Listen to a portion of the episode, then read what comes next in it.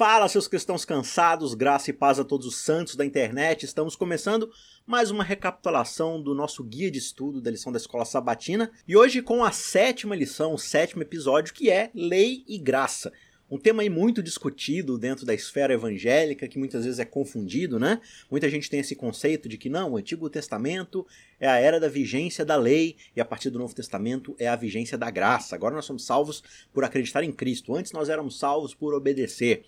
Será que esse conceito é verdadeiro? O que mais nós podemos aprender sobre isso? E será que existe graça já aqui em Deuteronômio, um livro que é sobre a lei, que é sobre obedecer a Deus, será que a gente consegue encontrar algo sobre graça, sobre justificação pela fé, já nessas primeiras páginas, nesses primeiros livros do Antigo Testamento? Então, Fique com a gente que nós vamos conversar sobre isso hoje. Antes da gente prosseguir, quero te pedir encarecidamente, se você ainda não é inscrito no nosso canal, aproveita enquanto o vídeo está rolando, basta você clicar aí embaixo em se inscrever para ficar por dentro de tudo aquilo que a gente publica durante a semana e outros conteúdos como sermões, palestras, aulas, então fique por dentro, tá certo? Se você puder deixar também o joinha para poder agregar aí no nosso vídeo, ele ganhar mais relevância e aparecer para as outras pessoas, e se você puder fazer isso manualmente também, é um esforço maior, claro, mas se você puder, compartilhe esse vídeo com outras pessoas, envie aí nos grupos de, de estudo da Bíblia, vai ser uma ajuda muito grande pra gente, tá certo? Então, sétima lição dessa nossa série, a série, a lição, se chama A Verdade Presente em Deuteronômio, esse é o tema de todo o nosso trimestre, né? Vai ser o tema até o final desse ano, e esse é o sétimo episódio, a sétima lição dentro desse tema geral, que é lei e graça, tá certo? O nosso verso de estudo é: Não anulo a graça de Deus, Pois se a justiça é mediante a lei, segue-se que Cristo morreu em vão. Isso é Paulo falando lá em Gálatas, no capítulo 6, verso 12. Então, a, o grande resumo da lição dessa semana é que, mesmo se esse tema é expresso de outras maneiras, de formas diferentes, né, em vários outros cenários, ainda assim esse tema da lei e da graça certamente é encontrado em toda a Bíblia não é uma coisa restrita ao Novo Testamento, não é algo pós-morte de Jesus na cruz, né?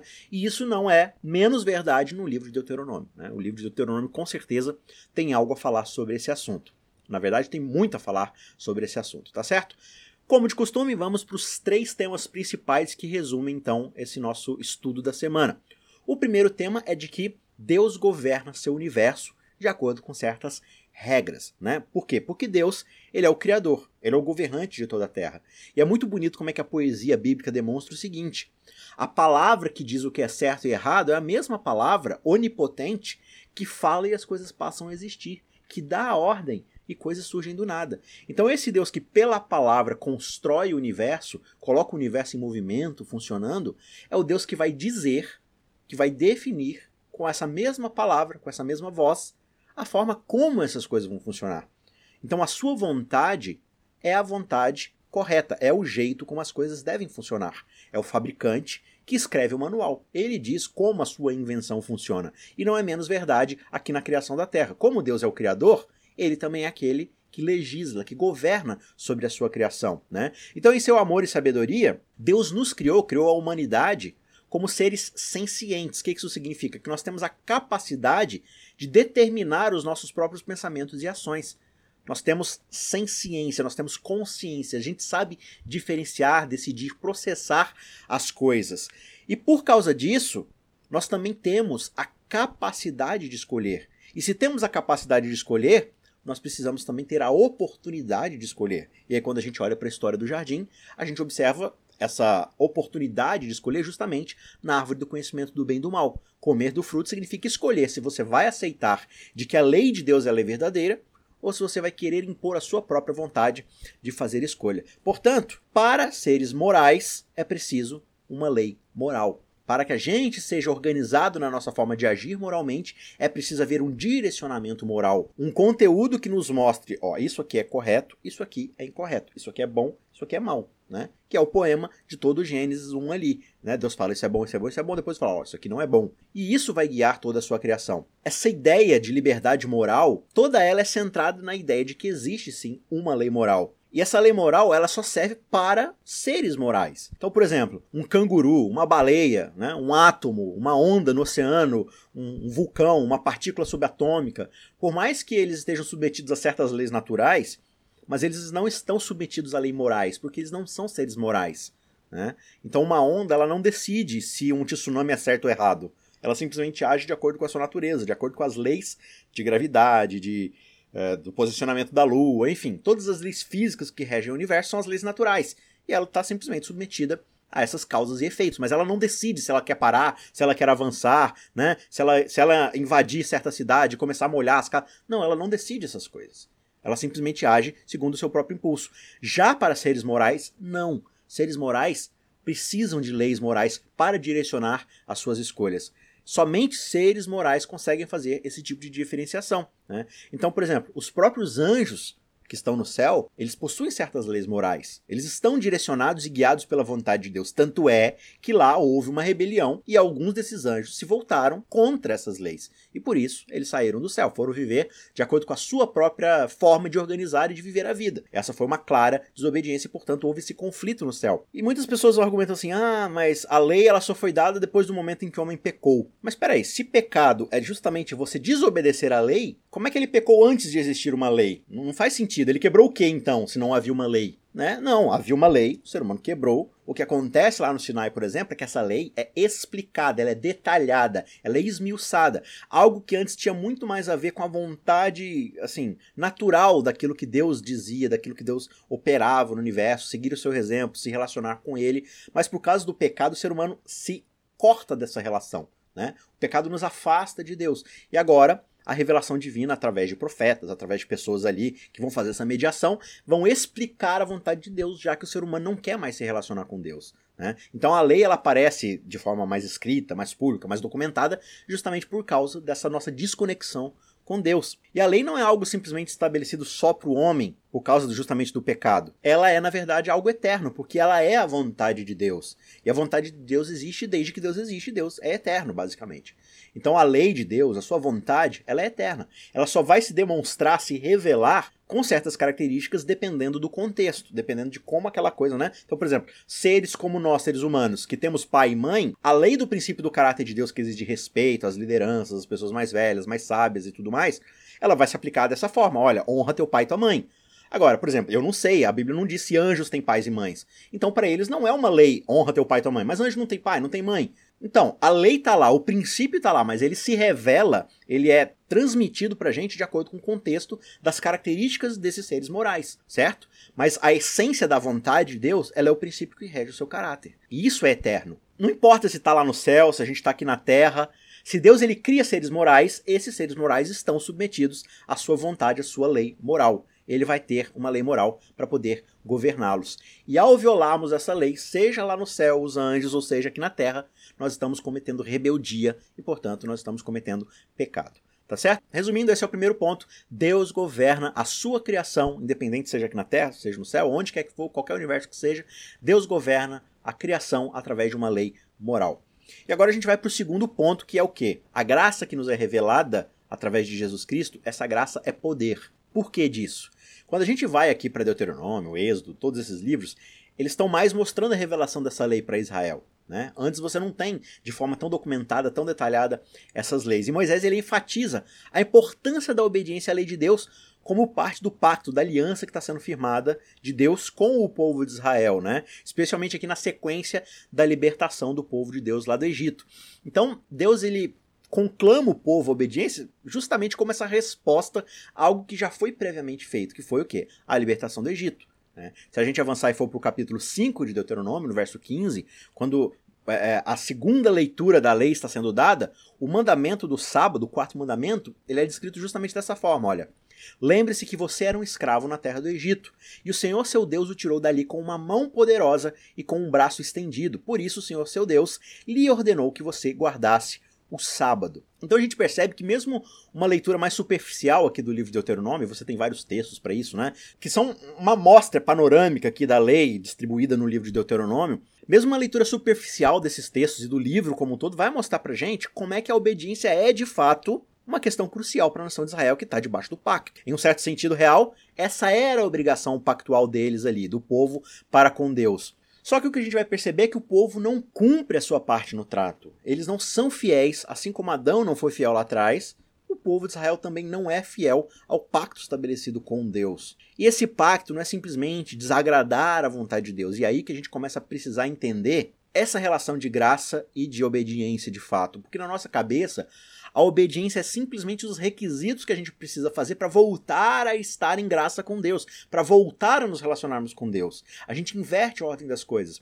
Quando a gente para para entender que na verdade a obediência é simplesmente viver da forma como Deus nos criou para vivermos, a gente começa a entender que a salvação na verdade não é porque nós obedecemos, mas estamos sendo salvos justamente da nossa rebeldia e da nossa inabilidade de poder obedecer. Nós somos salvos da escravidão. Essa é a ideia aqui de um Israel que vai obedecer à lei de de Deus, por que foram salvos do Egito? E veja que nem é uma condição, não. Olha, já que eu salvei vocês, então agora o mínimo que vocês poderiam fazer é me obedecer. Não. O que Deus está falando aqui é o seguinte: olha, vocês vão descansar porque vocês moravam num país que vocês não tinham descanso. Vocês vão poder aqui confiar em mim e serem sustentados pelo meu poder, porque antes vocês eram escravos num país que obrigava vocês a oferecerem cada segundo do tempo de vocês para levantar pirâmide, para levantar monumento, para fazer tijolo, para construir cidade e vocês não tinham vida própria, vocês não eram livres. Agora que vocês são livres eu resgatei vocês, eu estou dando agora para vocês a oportunidade e a condição de me obedecerem. E o que é essa obediência? É fazer justamente as coisas que vocês não podiam fazer no Egito. De não serem vítimas de homicídio, de roubo, de mentira, de exploração, de injustiça, de terem descanso, de poderem obedecer a esse Deus que exige a obediência, não porque ele quer simplesmente, não, eu quero pessoas me obedecendo para poder alimentar meu ego. Não, é porque essa obediência, como a gente vê no Éden, é justamente obedecer aquilo que te mantém vivo e que te dá uma boa vida. Né? Quem não quer morar numa sociedade onde ninguém mata ninguém, onde ninguém rouba ninguém, né? Hoje no Brasil você não pode usar o seu celular no local público, na rua, sem medo de ser assaltado. É muito perigoso. Agora imagine um local onde isso não acontece, onde essa lei de não poder roubar é plenamente obedecida. Isso parece o céu, não parece? Parece um paraíso. Muitas pessoas privilegiam, buscam viver em locais assim. Então você imagina um local que é tudo perfeito, que toda lei é obedecida. Esse é um lugar bom para se viver, é um lugar estável, é um lugar justo. Então essa que é a ideia. Eu não obedeço essas coisas para poder morar em tal lugar. Né? Eu sou resgatado do Egito para poder agora morar nesse lugar. E nesse lugar se vive assim. Então é uma consequência natural buscar viver dessa forma. Então Israel agora vai começar uma nova sociedade. O livro de Deuteronômio é sobre uma geração que agora vai entrar em Canaã, basicamente. Então a lei é dada nesse contexto. Olha, é simples você entender a necessidade de se obedecer essa lei, lembrando de onde vocês vieram. Vocês vieram de uma nação que não é constituída sobre essas leis. Uma nação que é o contrário dessas leis.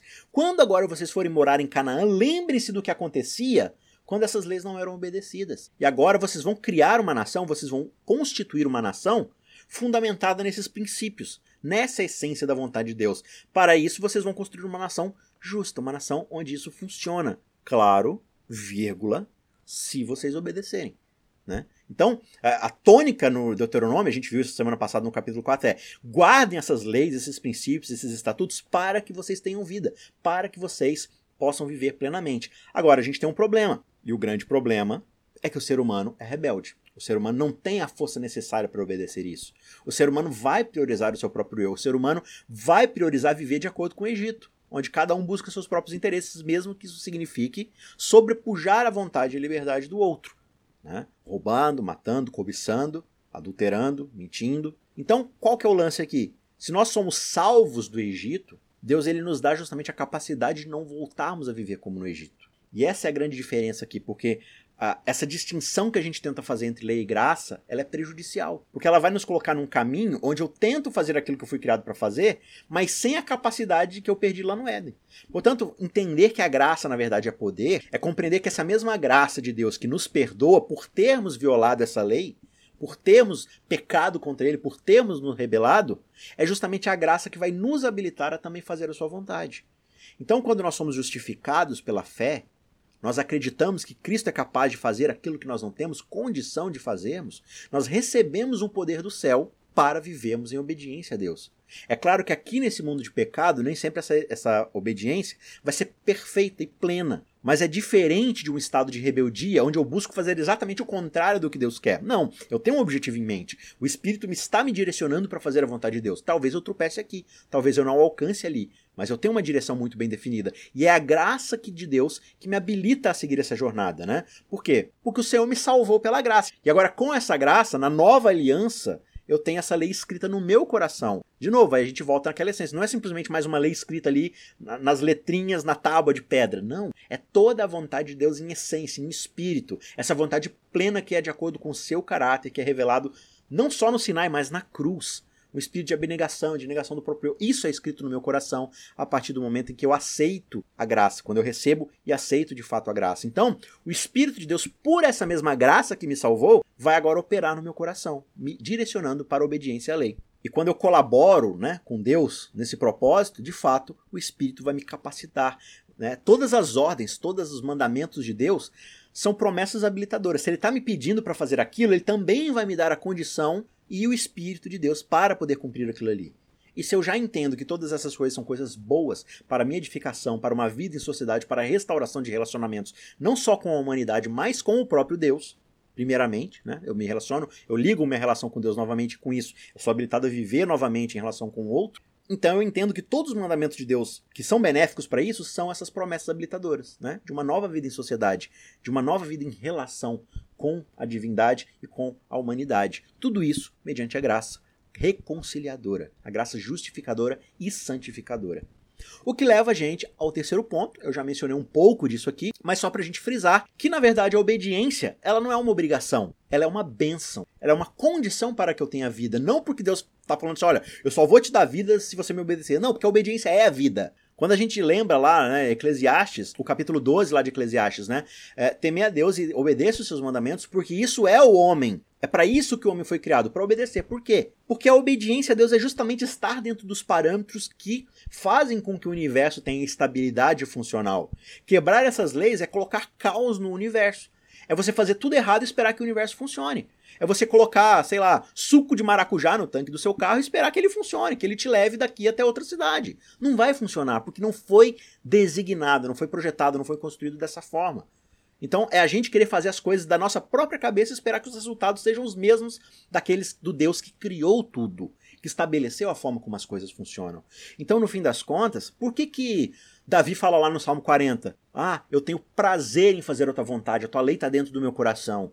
Ele está falando isso porque ele entende que a vontade de Deus, na verdade, é o maior benefício que o ser humano possa ter. Poder ter a condição de ser salvo do meu erro e voltar a fazer a vontade de Deus é justamente poder voltar a fazer aquelas coisas que são um benefício para mim, que protegem a minha pessoa, que protegem as pessoas ao meu redor, que protegem a sociedade e que protegem a minha relação com Deus. Eu não vou atrás de outros ídolos, eu não vou atrás daquilo que eu acho que pode solucionar os meus problemas, eu me relaciono unicamente com Deus em matéria de adoração e glória. E isso me habilita para viver estavelmente numa relação com o próximo. Né? Então, no fim das contas, Deus ele está ordenando a um povo para que obedeça porque ele sabe que o melhor interesse da parte deles é obedecê-lo. Deus está agindo em interesse do ser humano, em proteção ao ser humano. Deus fez a humanidade, portanto, Deus sabe como a humanidade deve viver. Deus os está sustentando e ele sabe o que é melhor para eles. Ele sabe aquilo que de fato funciona, ele quer o melhor para eles, né? Então a obediência à lei de Deus, aos seus mandamentos, sempre vai funcionar em benefício daquele que obedece. Ah, eu te obrigo a não fazer nada que te prejudique. É, tipo, né? O meu mandamento é que você não faça nada que seja um prejuízo para você e para o próximo. Cara, essa lei não é feita para o nosso malefício, ela é feita para a nossa proteção. O ser humano, Ellen White diz lá em Caminho a Cristo, provoca os maiores males e a maior injustiça para consigo mesmo quando pensa e age contrariamente à vontade de Deus. Nenhuma felicidade verdadeira existe no caminho proibido por aquele que sabe o que é melhor e quer o bem das suas criaturas. Sabe, não existe verdadeira felicidade em fazer aquilo que nos prejudica, aquilo que nos destrói. Isso pode causar um certo prazer momentâneo, uma falsa sensação de liberdade, mas lá na frente a conta chega e a conta é pesada e muitas vezes impagável. É uma dívida impagável. Portanto, é do nosso melhor interesse obedecer à vontade de Deus. Então, no fim das contas, diante de nós está essa grande verdade. Cristo Jesus na cruz nos ofereceu graça, nos ofereceu justificação e agora nós somos convidados a voltarmos àquilo que fomos criados para fazer, obedecer a sua lei, porque a sua lei é a forma pela qual o universo melhor funciona. Estarmos submetidos à vontade daquele que, pela sua palavra, estabeleceu o universo, estabeleceu o funcionamento das coisas. E isso é o melhor que poderia acontecer com a nossa vida. Portanto, não existe essa distinção entre graça e lei no sentido de que ah, é, é graça ou é lei. Não é ou, é e. Pela sua graça eu sou perdoado da minha inabilidade de guardar a lei.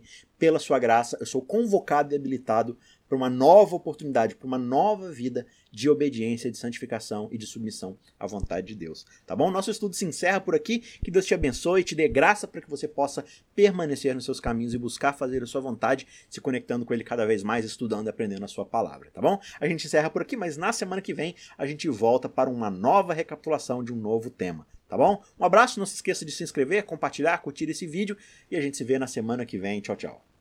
Ajude o Cristãos Cansados a continuar produzindo conteúdo de qualidade. Você pode nos ajudar fazendo um pix de qualquer valor para o e-mail isaacrf@gmail.com. I S A Q U E R F@gmail.com. O link também está na descrição. Muito obrigado e que Deus te abençoe.